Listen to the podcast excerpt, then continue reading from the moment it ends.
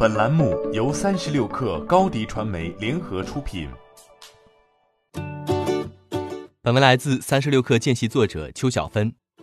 新冠疫情在国内的情况相对缓和，湖北疫区尚未复工，其他地区的复工也还在进行时。措手不及的是，在韩国、意大利、伊朗和日本确诊人数已超千人。国外新增病例激增，接踵而至的全球风险。也给脆弱的汽车产业链带来不确定性。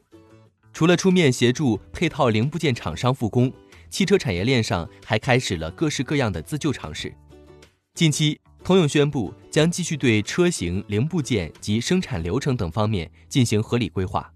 而早在2019年中，通用已在所有车型产品线中削减了3500种零部件，令工厂对零部件的需求数量下降了12%。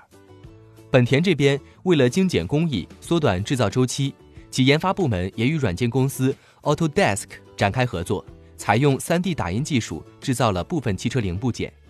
此外，中国是全球汽车产业链最完整的国家，因为断供产生的蝴蝶效应也正在全球汽车产业链上蔓延。在韩国，其国内的汽车产业的线束大部分由中国进口，现代汽车、起亚汽车、雷诺子公司 RSM。皆因中国国内零部件短缺宣布停产，FCA 也因为意大利的供应商工厂和塞尔维亚工厂的断供暂停运营。雷诺、日产、三菱联盟此前也已经宣布暂停包括马来西亚、美国、日本等国家部分工厂的生产。理想此前公告称，原交付时间为二三月的用户延期交付。领跑汽车的第二款量产车型 T 零三哪吒 U。上汽通用雪佛兰的首款电动车畅巡和小鹏的第二款 P7 等新车也都延期上市，销售停滞停产又带来巨额亏损，汽车产业链又掀起新一轮的裁员降薪潮。近日，雷诺对外宣布，接下来公司可能会大规模裁减员工。捷豹路虎已经做出行动，今年一月下旬裁减哈尔伍德工厂五百人。在国内销量最大、市值最高的上汽。旗下众多子公司纷纷开启降薪。更长远的隐患在于产能转移，尽管这也是不得已而为之。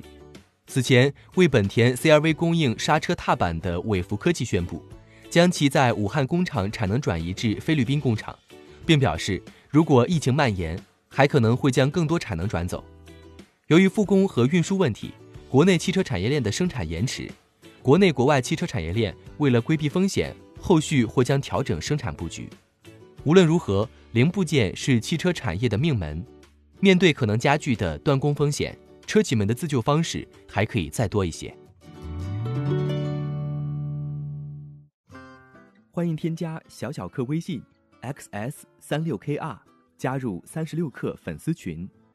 高迪传媒，我们制造影响力。商务合作，请关注新浪微博高迪传媒。